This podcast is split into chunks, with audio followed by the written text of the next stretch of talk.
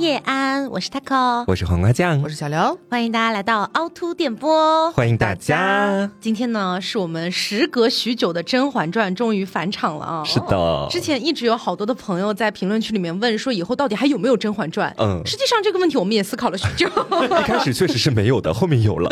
对，我觉得今天这期节目，呃，怎么说呢？跟以往有点不太一样的地方是，之前可能是基于某一部分的人物出发去聊这些，呃，细细盘来有点。点过度解读的剧情等等的，但是今天呢，我们要更加的过度解读。别管了，今天我们要聊的是《甄嬛传》里面一些吃的、喝的、用的，嗯，然后它背后所体现出的东西。对，我觉得说肯定是有一点过度解读的成分在里面的。嗯嗯。但是你听完之后，如果你信了，那它就不是过度解读。好，那今天的话呢，我们也请上了一位嘉宾来和我们一起聊聊《甄嬛传》啊，让我们来欢迎库拉。Hello，大家好，我是库拉。嗯，那既然说到这个吃的、喝的、用的啊，我还是先抛砖引玉一下。好，我们先讲一个比较浅一点的，是《甄嬛传》里面在第三集就出现的陆安茶和香片这两个东西。其实《甄嬛传》里面提到的茶是特别多的，嗯，但是呢，像戏份比较少一点的，什么普洱啊、雨谦龙井啊这些呢，我就先不提了。啊，我们先说一下甄嬛这几个人，他们刚入宫的时候有一个很小很小的戏份。嗯，安陵容刚进宫的时候，不是得到的赏赐特别少吗？对，然后夏冬春也对她进行一番嘲讽，嗯，一番羞辱。对，那当时可怜巴巴的安陵容呢，就去找甄嬛和眉庄。嗯，进了碎玉轩之后，三姐妹开始闲唠嗑。虽然说小主来自己宫里做客了，奴婢去奉一杯茶是基本的礼仪啊。嗯，但是第三节的这一段，我反复看了好几遍，甄嬛完全没有叮嘱过浣碧说：“浣碧，你去给安小主上什么茶？”嗯，甄嬛是没有说这话的，纯粹是浣碧自作主张给安陵容端来了一杯香片。而且还补上了一句，注意他的每一个字啊，都是剧情里出现的字。他说的是：“我知道小主不爱喝陆安茶，特意换的香片。”嗯，陆安茶是安徽的名茶，属于中国十大名茶之一，比较知道，哎，比较名贵。但是香片是什么呢？香片其实就是花茶，其中以茉莉香片最为出名。嗯，虽然说发展到近现代呢，茉莉香片也有比较名贵的品种，但是总体来说，花茶的名贵程度肯定是比不上陆安茶的。那么这个地方，我们可以通过这一点来 进行一波分析。首先，第一，安陵容家世不大好嘛。嗯。那小时候啊，我们前面提过，他娘啊靠刺绣给他爹换了个芝麻小官儿，然后后来呢，他爹也不争气啊，家里又收了很多姨太太，他娘又被害得很惨，等等等等的。那你就大概率能猜到，安陵容小时候啊，应该是没有太被教过品茶这件事情的。嗯。也大概率应该没喝过什么太名贵的茶。那安陵容入宫之前住在甄嬛家里的时候，甄嬛作为甄家大小姐，肯定是不在意这个茶是名贵还是不名贵，她都愿意跟安陵容进行分享的。她是真的从小喝到大的那些茶。对，但是安陵容她不会品，对她来说，好茶、贵茶和呃一般的茶以及非常普通的茶，她可能喝不太出来有什么太大区别。嗯，所以她更宁愿选择带有花香气息的花茶。第二点就是。大家回忆一下，在看剧的时候，浣碧是从什么时候正儿八经的有点瞧不起安陵容的呢？哇，可能是因为记忆实在是有点太久远了，我脑海里面蹦出来的第一个画面，竟然就是浣碧穿着浮光锦，然后在含沙射影安陵容。嗯，但是我觉得那个已经是很后面了，应该。对，嗯，我想起一个比较靠前的，嗯，就是他们在甄府面前等安陵容下马车的时候，嗯，安陵容穿的完全不如浣碧穿的，嗯，就是对，哦，显得就是贵气，嗯，包括他那个马车也其实是被浣碧看在眼里。他家大概一个什么样的一个境地，就已经那一眼就已经摸清了。嗯，但是浮光景我们先放下不说，因为浮光景那个阶段，浣碧看不上安陵容已经是实锤了。嗯，哎，但是初期。安陵容刚刚进府的时候，好像单纯看剧的话，哈，你会觉得没有一个明确的镜头是告诉了大家浣碧瞧不起安陵容的。嗯，但是这个地方我找到了一个小小的实锤啊，那就是虽然浣碧在甄府她是一个奴婢的身份，但是浣碧自己知道啊，自己是甄嬛的亲妹妹嘛。嗯，甄嬛也对她一直很好，刘珠就说过宠得跟二小姐似的，所以浣碧就算没有甄嬛那么懂茶，至少也不是完全抓瞎的状态。嗯，那么安陵容在甄府住的。那段时间，浣碧肯定就看出安陵容各种各样来自小门小户的寒酸。那浣碧呢，又是一个心比天高的人，就一定会瞧不起他。所以这个地方，我猜测他是故意拿出香片给安陵容的。嗯，而且别忘了前面我说的原剧里的那一段话：我知道小主不爱喝陆安茶，特意换的香片。你从何得知我不爱喝陆安茶呢？那肯定是在征服的那段时间。对，而且不仅如此，他是以什么自称的？他说的是我哦，不称自己为奴婢。而这句话完了之后没两分钟，后面又有一句，浣碧说：“两位小主与我家小主情同姐妹，奴婢怎敢不用心呢？”哦，两位小主指的是安陵容和沈眉庄。哎，提到沈眉庄的时候，才开始自称奴婢。是，所以我觉得人的这个语言表达，他可能会下意识的透露他心中的想法。别管，就是过度解读。这个时候的浣碧，虽然说没有百分之百的不待见安陵容，但是我觉得也算是初见端倪了。嗯，而且同时，安陵容。她喜欢喝花茶，相对来说是因为家境的关系，没那么有钱，喝不起名贵的茶。但是他后来入宫之后的日子，和自己曾经在那个松阳县那个地方的日子，肯定是会完全不一样的。嗯，那正常来说，我们作为一个普通人，我们要进到一个新的环境里面去，我们肯定是会随着这个环境而变化的嘛。但是我觉得安陵容拒绝了甄嬛给她的陆安茶，也就相当于拒绝了甄嬛对她的提携也好，对她的好也好，对她的扶。持帮助也好，安陵容不愿意改变，她就愿意以她曾经的那个贫困的那个状态，继续像曾经自己在家里一样被人利用，也心甘情愿的被皇后利用于股掌之中。嗯，我觉得这个点算是一个啊，我个人猜测的小隐喻吧，是有一种影射的感觉在里面的。就是其实甄嬛是想抬安陵容一手，但是安陵容她不领这个情。嗯，然后到后面的时候，其实你就能渐渐看出来，她心里面对于甄嬛是有一种恨的情绪在里面的。你凭什么比我高？那我当然就不要领你的情了，这种感觉。可是曾经其实甄嬛是有给过他的，是的。然后我这边也有一个跟茶相关的，就是我很后来很后来才发现的一个点，嗯，就是在甄嬛小产后，然后按说她当时就心情已经非常的郁郁寡欢了，嗯，这时候温实初说，呃，娘娘应该多喝一点莲心茶。温实初当时说了这样一句话，他说：“希望莲心的苦可以抚平娘娘内心的苦，并且念了一句词，就是问莲根有丝多少，心为谁苦。”双花默默相问，只是旧时儿女。嗯，其实当时我完全没有 get 到这句词跟甄嬛目前的境地有什么关系。嗯，大概就是都很苦嘛。我给你在苦上加苦一下。就是我感觉他在劝慰他啊，就只有只有这样一个概念。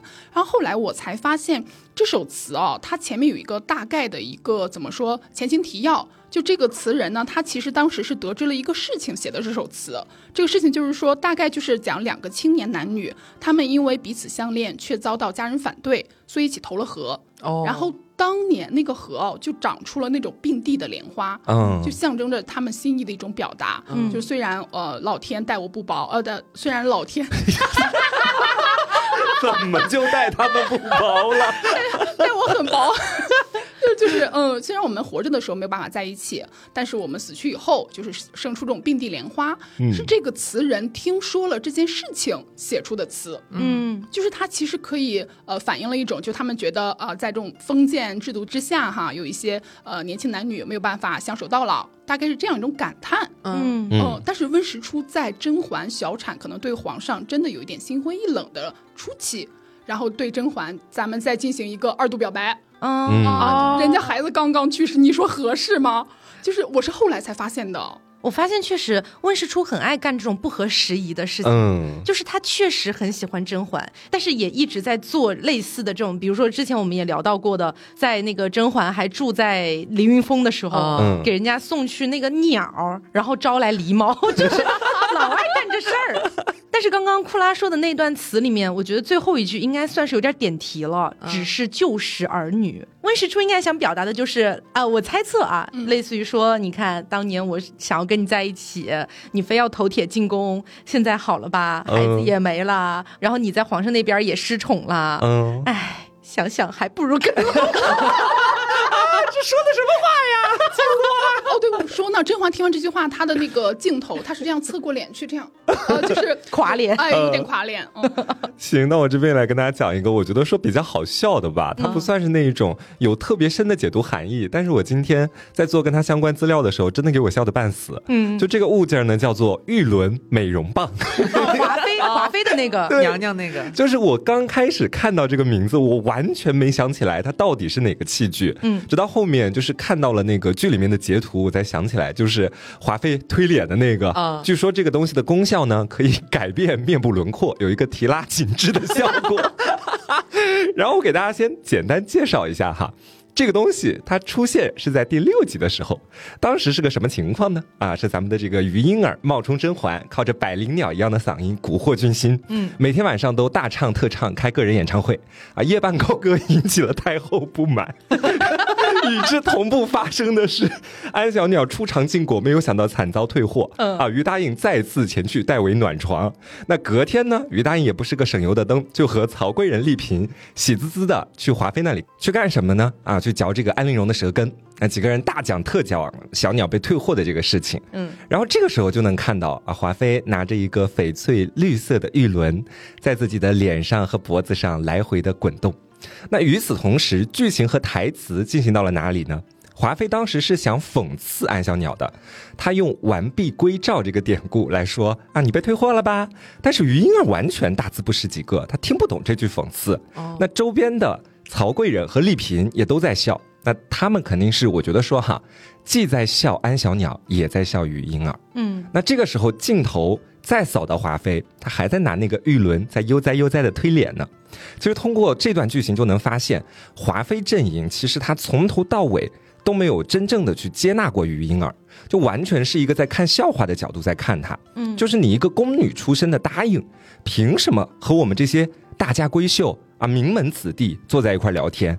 而且这个时候眉庄是正得圣宠的，需要有余莺儿这样一个没啥文化、好操控，同时呢又没有什么背景和门第的人出现来分宠。以此达到一个制衡的作用嘛？哦，把它当枪使。对，我是通过回看才发现哈，其实，在第六集的时候，宫里面三分天下的格局已经初步形成了。嗯，就当时我们可能在初期看的时候都没有意识到这个点。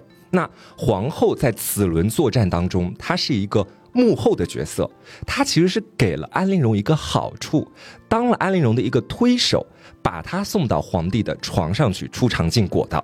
也就是，其实安陵容在这里面有种隐隐的带皇后出战的意思。嗯，然后安小鸟呢，其实她当天晚上去完全是发挥失常。后面我们也知道她挺能唱的，但是当天太紧张了，可能咱们这个气息不足，就没有发挥好。后面确实也是，咱们就是有一些剧情可以看出，包括她那个床上，她那些物件摆的和其他嫔妃的床是不一样的啊啊！江南可采莲了，后面就 对啊，后来她嗓子哑了，还在那儿江南采莲。对。那华妃战队派出的是谁呢？这一轮的 battle 派出的是铁肺戏子于莺儿啊，冲上前线，靠着一嗓子游园惊梦拿下这场比赛，也没有多说什么。但是，他有一个不好的地方，就是挑战到了太后的底线，因为老年人很需要睡眠。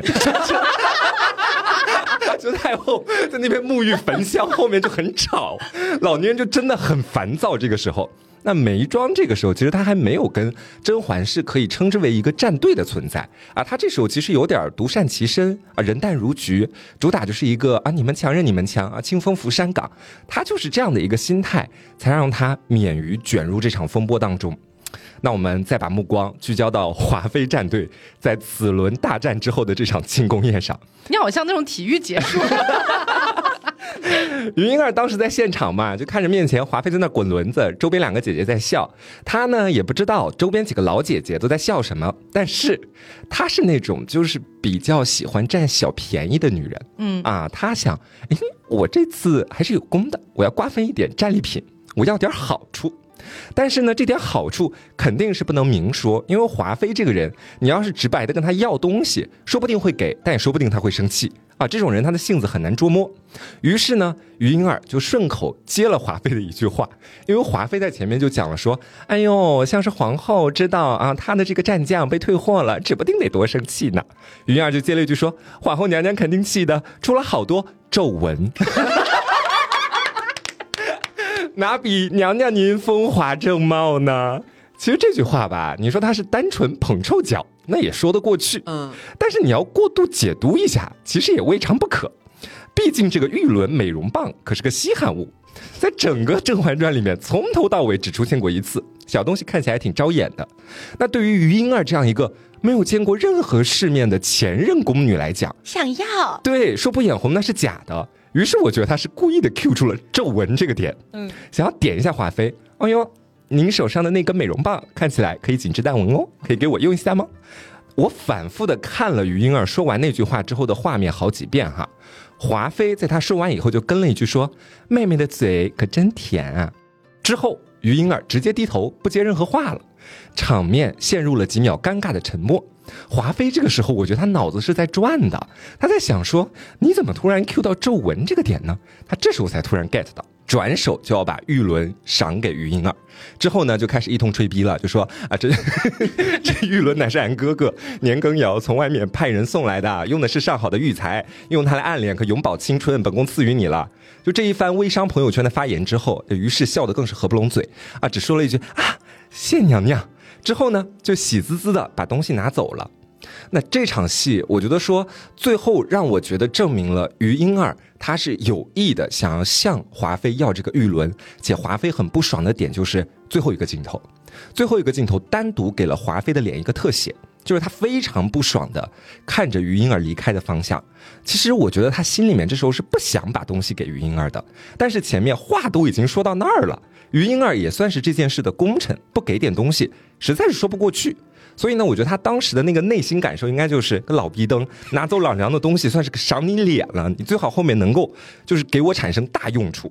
那到这里，玉轮美容棒的这个戏份算是正式杀青了啊！直到这个余婴儿死都没有再出现。我觉得呢，他虽然稀罕是稀罕，说名贵吧，其实也没名贵到哪儿去。他在这个剧情当中的作用，我觉得就是主要凸显余婴儿和华妃一党的其他人在见识上的一个天壤之别。你看，在现场，当时那个曹贵人还有丽嫔看着他在那揉脸，这两人啥就是没什么意外的表情啊，但偏偏就是于婴儿看中了这个，想要了这个，同时呢，也凸显了他这个人就目光比较短浅，而且爱占小便宜。嗯，而且我觉得还有一个点是我的感受，就是刚刚瓜说到最后一个镜头推给华妃那张脸，他觉得当时的表情是非常的不满的。嗯，我觉得不满呢，可能有一部分是在于你一个小小宫女出身，你有这个机会为本宫做事，你应该回去烧高香了。对，感恩戴德。哎，还敢找我要东西？可是华妃为什么又给了呢？我觉得这是跟华妃本人的性格有关系的。对他很要面儿。对对对，他很要面儿，而且他，你想，呃，什么过年赏人都要用金纸包。东西，然后随随便便就是很阔绰的赏给工人，比如说那段时间沈眉庄被皇后拐弯抹角的给骗着说要给那些裁剪用对裁剪用布，然后眉庄说好主意，这一下不就得罪很多人吗？然后华妃就马上趁势就说哎。给各宫都添点油水吧。其实华妃是不在意自己花出去多少钱的，以及那个小小的玉轮，可能对华妃来说根本就不足为道。但是她生气就生气在于婴儿也敢找我要东西，你凭什么？以及我觉得华妃最后不爽，应该还有一个点是于婴儿那段时间真的很受宠。嗯，华妃其实是没有办法太接受其他的女人分她的宠的，她唯一能接受的只不过是这个人是在帮她办事儿而已。对她其实就是那种属于什么都想要的类型，又想拿于婴儿。去制衡眉庄，同时又忍不了于婴儿非常受宠，他心里面其实也很矛盾、很纠结。嗯，对，包括他跟那个曹琴墨和那个丽嫔的关系比较好嘛，其实他俩相对来说没有那么受宠，但是却可以成为他的工具。嗯嗯。好，那除了前面我们讲到的那几种茶之外，我发现，在《甄嬛传》里面还有一个比较重要的茶，叫做岁寒三友。嗯，这个茶呢是甄嬛初期受宠了之后，她亲自给皇帝制作的茶。我认为啊，这种茶也代表了甄嬛自己对自己的期许啊。为什么呢？我慢慢解释一下。首先，岁寒三友这个茶用的是越州寒茶，取松针、竹叶、梅花一起烹制的。水呢，用的是夏日日出前荷花上的露珠，这些描述你就多多少少会有点联想《红楼梦》的感觉。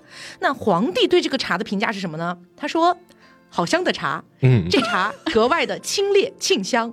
古人云，茶可以清心也。今天喝了你的茶，朕才知古人所言不虚啊。没了。”就就就讲到这儿了，嗯，然后甄嬛啊又接着他的话继续说：“哎呀，我去年收集这个露珠的水，一共取了两瓮，带了一瓮进宫，不拉不拉不拉不拉，又讲了一堆。皇帝压根儿没接茬儿，他马上转移话题说：嗯，这碎玉轩住着还惯吗？就是这个地方，虽然说皇帝夸赞了这杯茶，但是再次印证了皇帝不懂甄嬛。嗯，大家肯定还记得甄嬛和皇帝初相遇那个杏花树下荡秋千的那个地方哈。嗯，当时他们有一段对话，皇帝当时说：“这儿都是杏花，你上次吹的曲子也跟杏花有关，你是很喜欢杏花吗？”甄嬛的回答是：“杏花不似桃花艳丽，又不似寒梅清冷，格外温润和婉。”皇帝说：“人如花，花亦如人，只有品性和婉的人才会喜欢品性和婉的花。”可是甄嬛马上回答：“臣妾并不喜欢杏花。”然后他说：“杏花虽美，可结出的果子极酸；杏仁儿更是苦涩。若做人做事皆是开头美好而结局潦倒，又有何意义？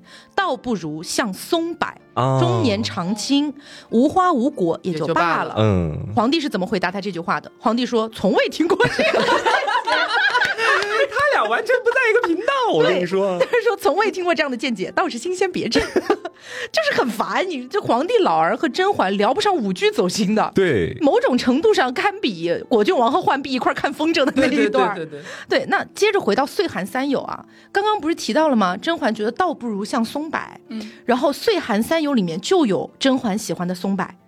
但是皇帝喝这个茶的时候，包括甄嬛已经讲出来里面有松柏了，包括皇帝自己也喝出来里面有松针了。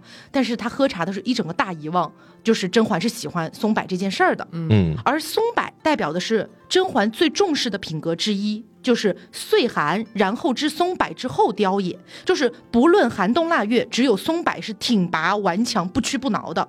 然后就是竹叶。苏轼曾经写到过：“可使食无肉，不可居无竹。无肉令人瘦，无竹令人俗。”所以“竹”子代表的就是甄嬛想要的脱俗这个概念。嗯，然后最后就是梅花，梅花是重头戏。梅花香自古来寒，苦寒来。我知道我在模仿王彦慧德老师。好，那因为梅花这个东西可以说是贯穿了《甄嬛传》整部剧的，嗯，包括梅花这种花，古往今来，它在中华文化里面代表的都是什么呀？高雅、圣洁、孤傲、坚韧、凌霜而开，不可辜负，不可侵犯。嗯，大家都知道，剧里面谁最喜欢梅花呀？当然是纯元了啊！纯元喜欢梅花，还模仿唐代梅妃的惊鸿舞，包括后来皇后在看安陵容滑冰的时候，学学融融那一段哈，皇后还说呢。纯元在世的时候，经常在王府里念叨那句“逆风如解意，容易莫摧残”。这句诗的原版是出自唐代崔道融的《梅花》这首诗。皇后说的另外两句是“香中别有韵，清极不知寒”，指的就是梅花。嗯，当然这里的原版啊其实是朔风哈，这个大家肯定都知道了。那皇帝老儿喜欢纯元，爱屋及乌，也喜欢纯元喜欢的花儿，以至于后来甄嬛得宠，是不是因为梅花？就是因为那个倚梅园啊，然后余莺儿附带着也得宠了，然后纯贵人得宠，大家还记得吗？哦，他摘梅花回来。对，当时是下雪天，然后纯儿捧了好多梅花进来，然后在那儿。啊，姐姐、姐夫什么？的。怎么让你说好淫乱？然后当天晚上，纯儿就被宠幸了。嗯，对，然后，然后，而且中间还有一句很点题呢，就是当时纯儿捧那些梅花进来，不是要插瓶嘛？然后甄嬛还夸了一句，说：“你挑的这些梅花倒好，都还含苞待放的。”嗯，指的其实就是纯儿啊，我的我个人的一个过度揣测，别管。然后那个老逼灯真的很恶心。而且后来华妃复宠也是因为梅花。嗯，哎，就当时呢，华妃啊在宴席上，哎，对，就跳完惊鸿舞，嗯，然后华妃突然就说，哎。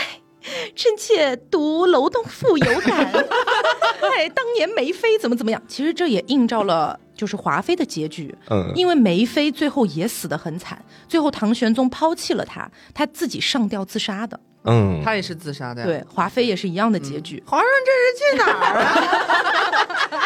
他不是什么，好像是除夕夜吧？然后他不知道，然后把那个梅花端到了他们宴会那个台面上。对。然后其他人还就是非常惊讶，说啊，皇后不是还给他解释吗？啊，华妃好像什么入宫晚啊，他并不知道这个梅花的事情。结果其实勾起了皇帝的伤心事。嗯。然后皇上这是去哪儿啊？去倚梅园找余莺儿。而且还有。安陵容后来就是跳雪融融那一段的时候，雪 雪融融，哎，就是滑着冰整个出来，她的裙子是红色的，嗯，手里还拿着梅花，周围一群伴舞的手里也全都是梅花。啊，是梅花吗？我当时没注意，全都是梅花，而且是红梅，对，是红梅，是纯元最喜欢的红梅。我觉得到那个阶段的安陵容其实已经大概能够猜出来皇帝是对梅花情有独钟的了，所以特地选这个。而且我觉得这应该不是安陵容自己选的，嗯，因为那一场冰嬉。其实是皇后安排的，对，嗯，对，皇后就是想借着，哎，你看又有梅花周边来了，就这么个感觉，把安陵容再次推出去。哦，这个这个应该就是因为最后安陵容死之前，她不是还跟那个呃甄嬛说什么皇后杀了皇后，所以她肯定是在。伴随皇后的这么长的时间过程当中，她一定是知道了一些内情的，知道了什么皇后呃现任皇后、前任皇后啊，中间这个什么互相的品性啊，我们现在的皇后娘娘是怎么呃觉得她之前的姐姐是怎么着，她肯定是了解很多内幕的，所以在她之前皇后为她安排的一些事宜当中。他肯定是了解清楚情况，但是只能我怎么说呢？嗯，他什么都知道，但他只能照做。嗯，对。而且我觉得以安陵容这种心思这么细密的人来看啊，他肯定早早就抿出来这个东西了。嗯。然后我们看一下啊，就是除了纯元喜欢梅花之外，甄嬛、余莺儿、纯贵人、华妃、安陵容五个人全都因为梅花或是祸宠，或是复宠。嗯，那又结合我们上面提到的甄嬛和皇帝相识的那个荡秋千的地方，周围不是种满了杏花吗？嗯，大家应该有点印象吧？杏花、桃花、梅花、梨花这几种花，其实都长得有点像吧？嗯，远远的乍一看，可能相对没有那么容易分得清楚。甄嬛第一次怀孕的时候，皇帝去看她，随身不知道从哪儿摸出来一朵白色的梨花，戴在了甄嬛的脑壳上，还夸甄嬛肤白胜雪。然后甄嬛说，在额间以梅花图案装饰，可称梅花妆。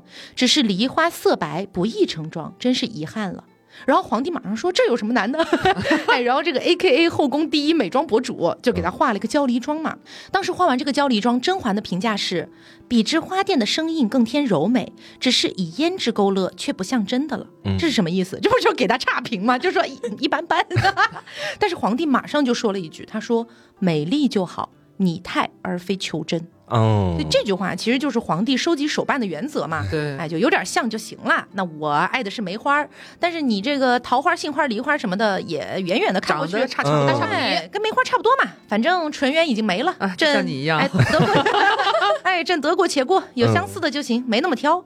这就是皇帝和甄嬛最大的矛盾冲突点，就是甄嬛要做松柏、做竹叶、做梅花，因为她的信念是本宫在任何时候都不会自轻自贱，嗯，坚韧不屈。在绝境中不服输，就算饱经磨难，也要坚守自我，这是甄嬛的一个想法。嗯，所以甄嬛当年真心真意做的那一杯岁寒三友，皇帝却只品尝到了清冽沁香。唉，而这杯茶的背后，甄嬛真正想要的东西，当时的皇帝一点儿也没懂，或者说当时的皇帝也不在意，因为他只是一个手办而已。嗯，我皇帝何须要交付真心呢？嗯，对，我就发现他其实你说他风雅嘛，他。好像是风雅的，嗯，但你说他在意风雅的本质吗？那那不在意，就是当一个趣儿。嗯，对对对对。然后我这边其实接下来要讲的这个东西，也是跟皇帝还有甄嬛的感情有关系的。我觉得，哎，这个东西也是见证他们爱情吧，算是有爱情吗？等一下。怎么没有呢？我觉得，其实，在《甄嬛传》的剧情里面，就我接下来要讲到的这个玫瑰簪子，它其实并没有提到皇帝具体是什么时候送给甄嬛的。嗯，我个人猜测哈，是在盛宠的时期，毕竟那个时候的大胖菊就是一个憨憨的恋爱脑嘛。就有啥好的都想着给甄嬛，但在错穿纯元皇后衣服事件之后，甄嬛也算是彻底看清了胖菊是哪一号人物。那前往甘露寺的时候啊，转手就把簪子丢在了宫里面啊，老娘挥挥衣袖，不带走一片尘埃。那这只簪子它初次露脸是什么时候呢？那都得是甄嬛去甘露寺好一段时间之后了啊！皇帝老儿刚参加完龙月的周岁宴，大喝特喝了一通啊！你也知道，中老年的这个领导酒劲儿一上来就喜欢提旧人、思旧事哦啊！这不就想到甄嬛了吗？毕竟今天就是他们的共同的女儿的这个生日宴呐。恰巧这个时候，你说巧不巧？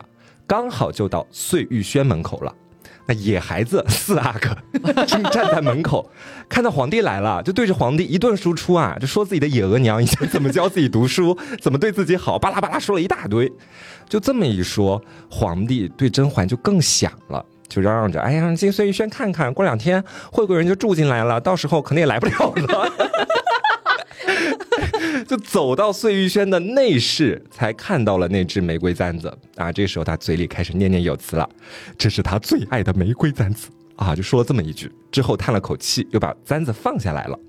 只能说你四大爷还是你四大爷，就打的一手好深情牌。反正我觉得说哈，这个簪子是不是甄嬛最爱的，我们不知道。反正四大爷他是印象深刻，因为在我的印象里面，这个簪子它出现的那个场景，我只依稀记得有几个镜头，而且甄嬛是没有通过一些台词去体现出她很在意这个玫瑰簪子的。我我都认我没有任何印象我是什么玫瑰簪子，我只是有印象，大概出现过一两个画面，可能这个就是在。呃，胖菊的心里面觉得说这是甄嬛最喜欢，搞不好又是什么他之前给纯元的旧物，然后他送给啊，可能在之前某一段受宠的时间内送给了甄嬛，甄嬛可能也戴过，但那又不是甄嬛真正喜爱的东西，但只是就是留存在我们胖菊的心中。对他老干这种事儿的，实际上是他最爱的，而且那个东西我觉得很。过于华丽，嗯，就是甄嬛在剧中，她其实有多次表示过自己对穿搭方面的一种偏好，就是她比较偏清雅，对，还是像 Coco 刚才说的那样，就他对这种玫瑰簪子，我听起来就感觉有点有点腻，有点俗，像华妃的东西，对 对对，应该 送华妃。对，然后他看完了这个玫瑰簪子，叹了口气，放下来之后，哎呀。往前走，又走到了他送甄嬛的玉鞋旁边。哎呀，玉鞋怎么也没带走啊？我就真的很搞不懂，大哥他去的是甘露寺当尼姑，哪个尼姑带着玫瑰簪子，踩着玉鞋去山上打水砍柴？我真的不懂，人家为什么要带这些东西啊？然后这时候苏菲就在旁边提醒他啊，皇帝啊，这个甄嬛把长相思带走了。但是胖菊这时候非常奇怪，按理来说呀，没带玉鞋，没带簪子，带了个长相思，也算是曾经的一个纪念品嘛。嗯。但是我们看当时画面当中，其实皇帝没有什么表情的改变，他没有因为甄嬛带走了长相思而觉得说稍微呃感受到了甄嬛对自己的一点在乎，他甚至在画面的末尾还重重的叹了一口气，就独留苏菲在原地啊，非常不解的看着他。哎，这次。猜不透你的心了，就苏菲心里面可能是这么想的，而且皇帝在这个时候眼角逐渐湿润了。这里啊，我们也可以分析一下，为什么甄嬛没带走簪子和玉鞋，偏偏带走了长相思？其实，在以前的节目里面，我们就有讲到过这个问题。嗯，就当时我们大致得出来的一个结论就是啊，把相思带走了，从此以后我对皇帝你再也没有任何的情感了。嗯，然后呢，在我最近就是重温《甄嬛传》的这个过程当中，我也有了一些新的想法。我觉得说，其实这些都是在剧里面他没有去明确表明具体答案到底是什么的，就可能你常看常。新，那我可能这时候有了一个新的想法，我也想拿出来和大家分享一下这个样子。啊，我个人分析哈，原因可能有以下几个。首先，甄嬛她前往甘露寺，她要带的东西，我觉得主要有两个分类，一个呢是生活必需品，一个是他自己真心比较喜欢的东西。嗯，那说到甄嬛真心比较喜欢的东西，我们就得说到她的个性了。前面有提到啊，甄嬛从小就是被宠着长大的，进宫以后又得圣宠，什么金银珠宝、稀世奇物，基本上她都见过。但是她就是那种文艺女青年啊，她爱的就不是什么玫瑰簪子、什么玉鞋，能打动她的早就不是钱财了，是什么呢？是真诚，还有纯真的感情。这个我们前面其实已经提到过好多遍了，嗯，但这个也就是皇帝和他的相处之间，就是相处了很久之后都看不透彻的一个东西。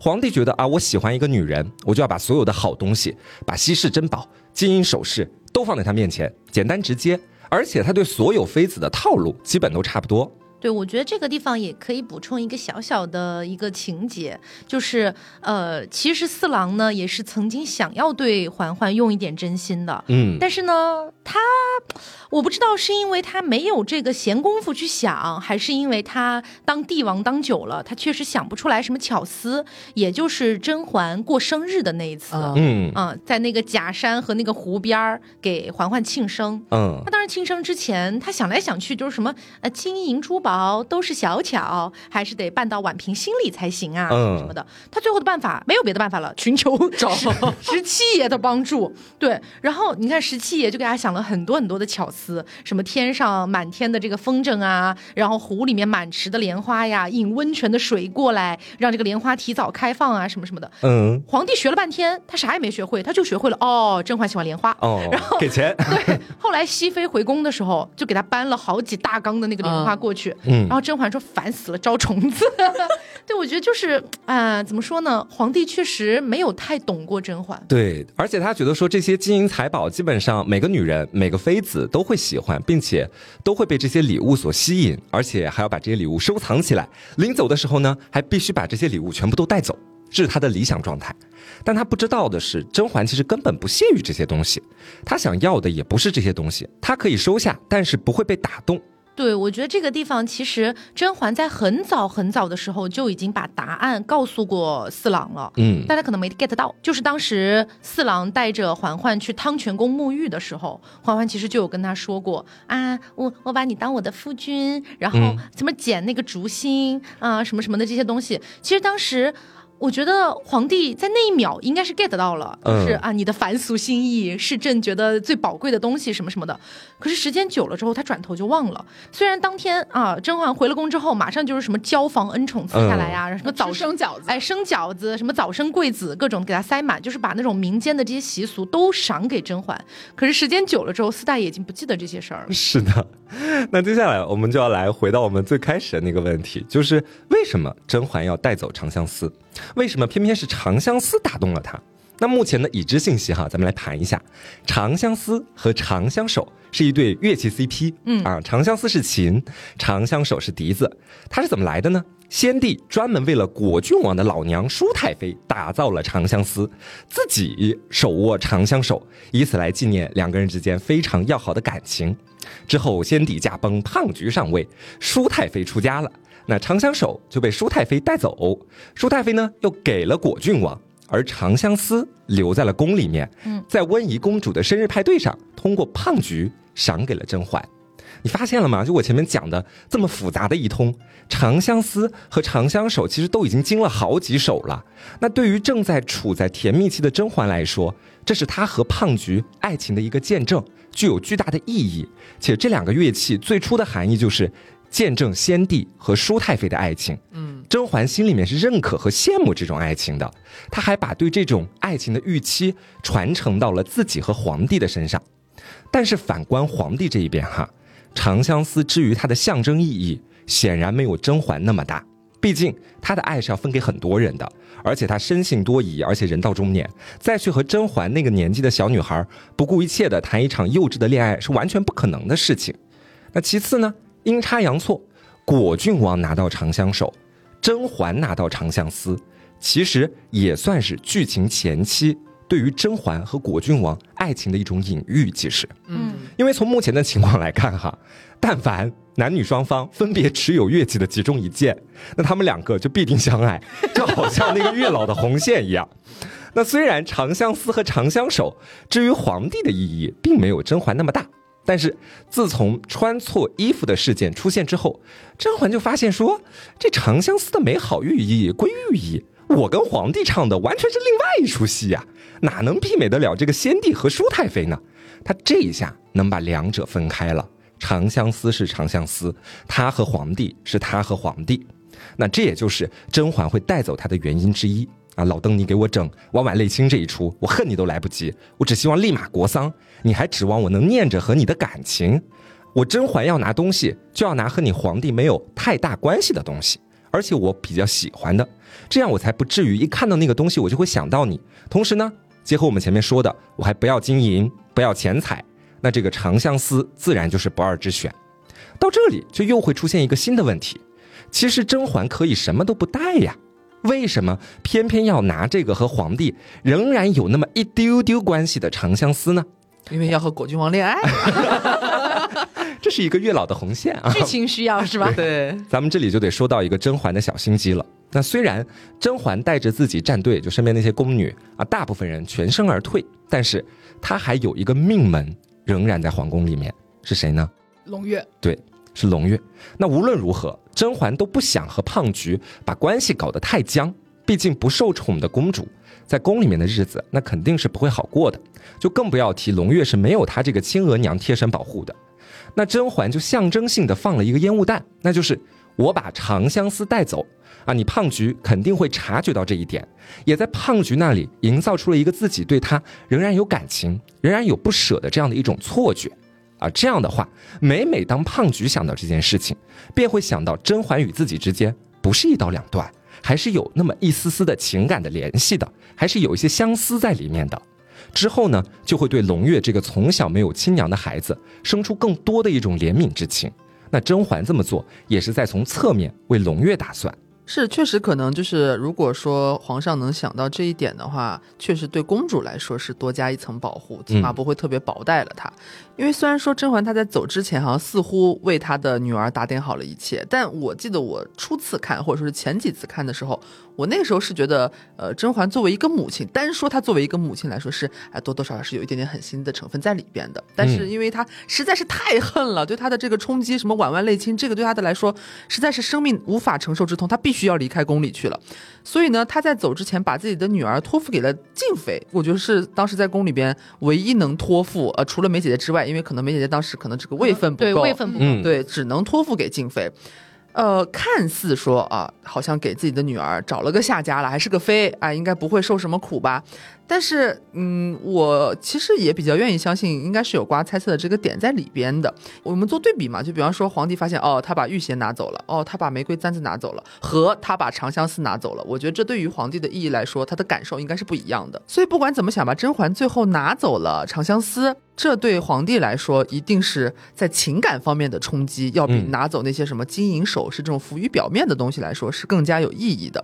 然后就会联想到他们两个还有一个女儿，哎，还在。自己的身边啊，心中可能多少也会有一点愧疚吧。毕竟他们最后撕破脸的时候，皇帝也是有点难堪的嘛。他其实有点不好意思的，但是又帝王的脸面他拉不下来，什么只能硬着头皮讲说啊，你有几分像那个我的纯元也是什么，是你的福气还是怎么着的？他其实是心里边是理亏的，他只是不能承认而已。所以呢，可能这对于后来啊，可能会在宫里边更加的爱护胧月，也是也是我觉得是站得住脚的。嗯。说到这个，其实我也有想到，就是在甄嬛回宫了之后，她不是有感激静妃吗？嗯，说哎呀，谢谢你这么一直照顾我的胧月啊，我这个生母真的是为她什么都没有做过，大概这么个意思。然后我记得应该是静妃还是端妃吧，我有点忘了，他俩说了一句说。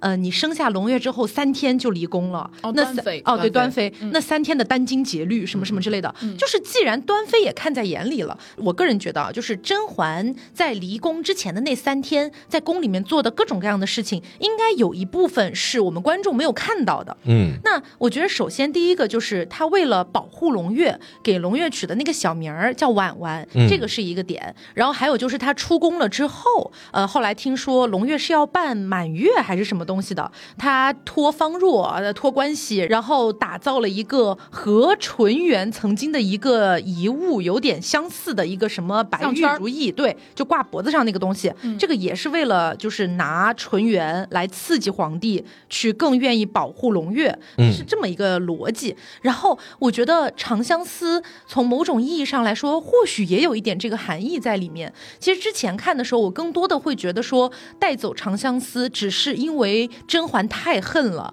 恨的已经牙痒痒，受不了，所以她没有办法什么都不带走，她必须要带走某样东西，且带走的这样东西是能够刺痛到皇上的。我觉得这个在我原本的设想里面，我觉得这个应该是甄嬛的一个逻辑，就是当我走后啊，皇帝老儿，你每次。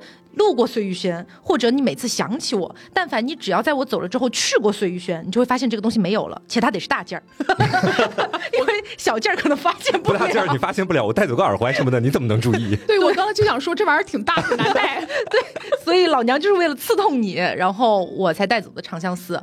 那如果说是结合上呃刺痛这个点，然后再结合上他要让皇帝的心里面永远对甄嬛产生愧疚之情，以这个愧疚来保护胧月，我觉得也。是站得住脚的。嗯，那说完了长相思，我们真的绕了好大一个圈。我其实是把长相思包在玫瑰簪子里面讲了。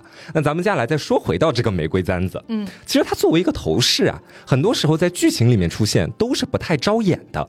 毕竟在《甄嬛传》这部剧里面，妃子们头上的装饰是眼花缭乱的。嗯，观众可能不会观察的那么仔细。但是我们不得不说的是，玫瑰簪子的最后一次露脸是在甄嬛成为太后之后。嗯，她的头饰那么远了吗？对，却又突然戴起了那只簪子。剧情里面并没有给这个簪子特写，但是大家可以去回看，簪子和当年皇帝去碎玉轩怀念他时所拿起的那只基本是一样的。所以说，我们前面也讲到过，甄嬛对皇帝的感情很复杂，嗯，又爱又恨嘛。讲到底是，就在我这边看来，可能前期是纯粹的爱，中期是伪装的爱，后期是缅怀的爱。就他其实最后把所有的记忆全部就等于是封存进了那个簪子里面，插在自己的头上。毕竟他当时已经是太后了，他没有什么要操心的了，他该报仇的人都报完了，那过往的这些事情就随他去吧。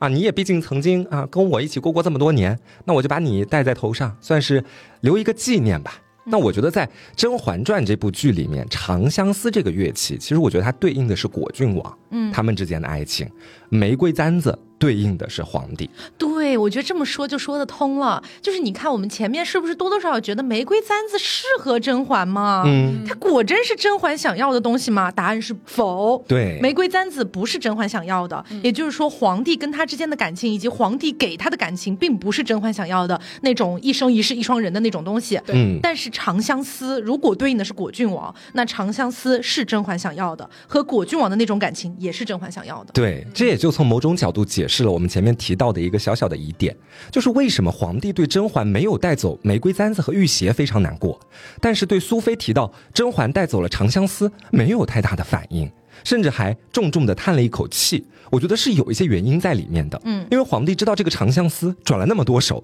他干的事情是什么？我赏给你甄嬛，嗯，除了这个之外还有别的吗？那真正属于他们的具有爱情意义的物件，恰恰是那根玫瑰簪子，还有那双玉鞋，嗯，而甄嬛一个都没有带走。哦，对，我觉得这是他真正难过的原因。嗯，活该。然后瓜刚才已经讲到了一个全剧终的那个部分哈，啊，在我这边鞭子又甩开了，咱们就来到第一集，今天很跳跃，是的。然后在第一集哈前十分钟，整个剧就通过一道没有被吃进口里的点心，点明了皇后和华妃在后宫的关系以及他们的一个地位。嗯嗯，然后这个点心我把它命名为。我给你脸了，牡丹卷儿，就是呃，古代这个尊卑分明，我觉得已经不用我多说了哈。嗯，就是皇后赏赐你一个妃子点心，嗯，你不麻利儿的赶紧接着，赶紧谢恩。华妃当时的表情是蹙着眉，然后不愿意选择的一个表情。当时皇后呢自己给了自己一个台阶下，她主动说啊，怕是妹妹也吃腻了吧？简秋啊，把那碟牡丹卷儿给华妃。就是他自己帮华妃做出了选择，嗯，这个时候其实还好，呃，倒不是说我觉得这个牡丹卷有什么食品安全问题，因为我觉得，我觉得皇后不会这么彪啊，大庭广众的你给他投毒，那是齐 飞了。然后为什么华妃这么抗拒这个牡丹卷，甚至不惜让就是呃宋之假摔把牡丹卷给啃地上呢？嗯，是因为。牡丹卷这个名字，牡丹，对，牡丹在清朝是国花，历史上是有记载的。它只能隐喻代指皇后，包括皇后为什么说了一句说怕是妹妹也吃腻了吧？她已经知道华妃其他的吃腻了，但是牡丹卷我不赏给你，你自己宫里也不可能有，嗯。因为这个是皇后吃的东西，所以这是华妃非常膈应的一个点，她很介意，对，她很介意，就这点我输了，我被你拿住了，确实是这么回事儿。哦，对，所以他给宋芝使了个眼色，然后宋芝就假摔，哎，假摔摔到地下了。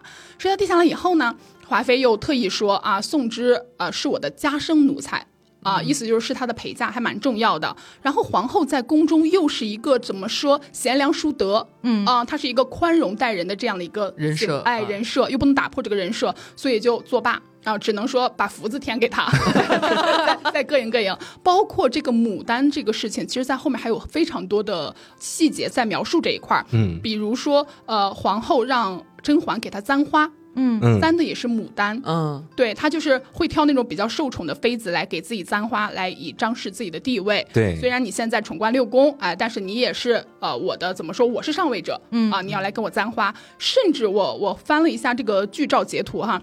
在皇后已经进足宫中的时候，她的后脑勺依然是有簪牡丹花的。嗯，她不愿意在这个任何时刻放弃对皇后权力一切象征的这些东西。嗯，对她来说是像命一样东西。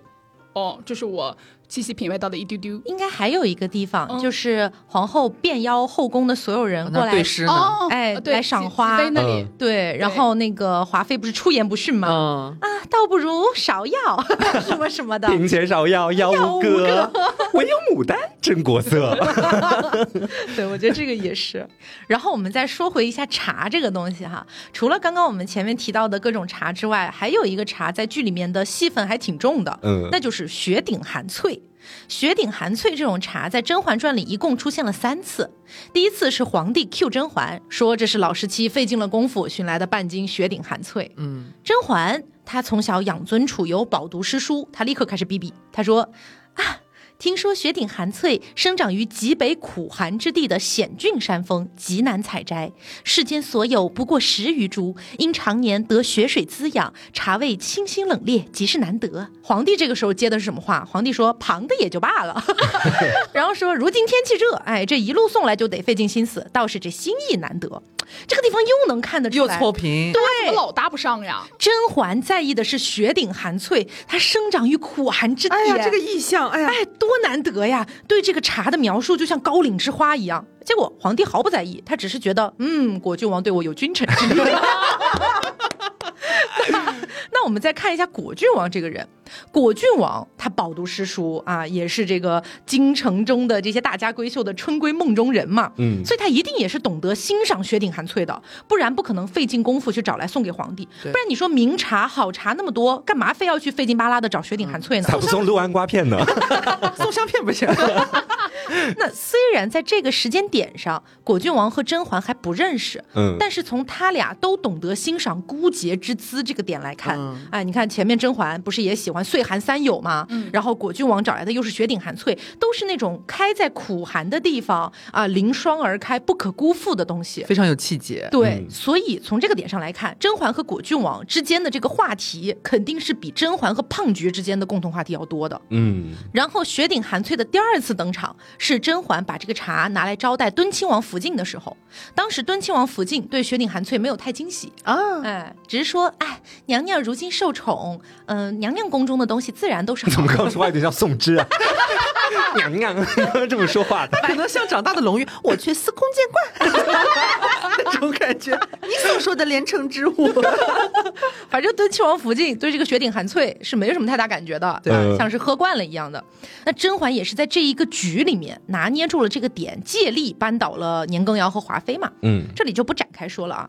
那雪顶寒翠第三次登场是华妃倒台了，然后甄家扶摇直上，甄嬛的妈妈来宫里看望甄嬛。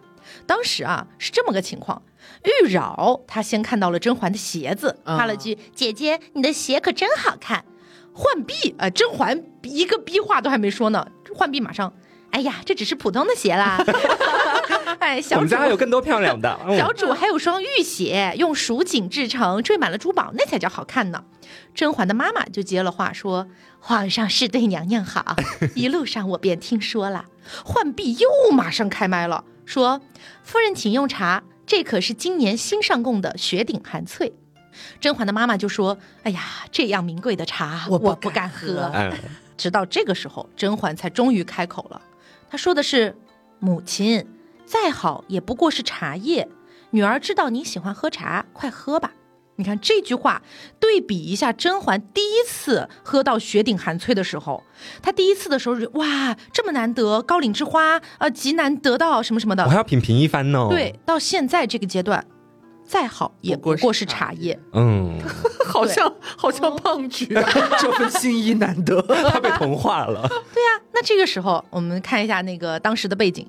扳倒了华妃，甄家独大，甄嬛又受宠，对呀，啊，所以其实也能看得出来，甄嬛也有点飘了，对，所以后面才会出现甄嬛自作主张去干政，忘记了那句“伴君如伴虎”。嗯，我其实觉得，就我们前面讲的很多内容，基本上都是皇帝和甄嬛不投缘，但是我觉得呢，他们俩在某一个层面来讲聊的还蛮开的。我觉得是调情方面，就是你知道，我印象特别深刻，有一段就是皇帝说：“唯女子与小人难养也。”然后嬛嬛接说：“嬛嬛是女子，肚子里的是小人。”哎，我觉得他们俩那一下这个思路是对上了的，你知道吧？就接上了，嗯。然后呃，除了雪顶寒翠，就是他在剧中分为三趴嘛。然后其实还有一个贯穿了华妃整个受宠以及她这个落魄路线的，我觉得是她屋里的那个大冰碴子，嗯，大冰块儿，嗯，哦，因为制冰其实在古代它是非常非常复杂，而且成本极高的。就是华妃在她盛宠的时候，她那个冰块真的是像小山一样，嗯，就是那个镜头从侧面拍那个冰块，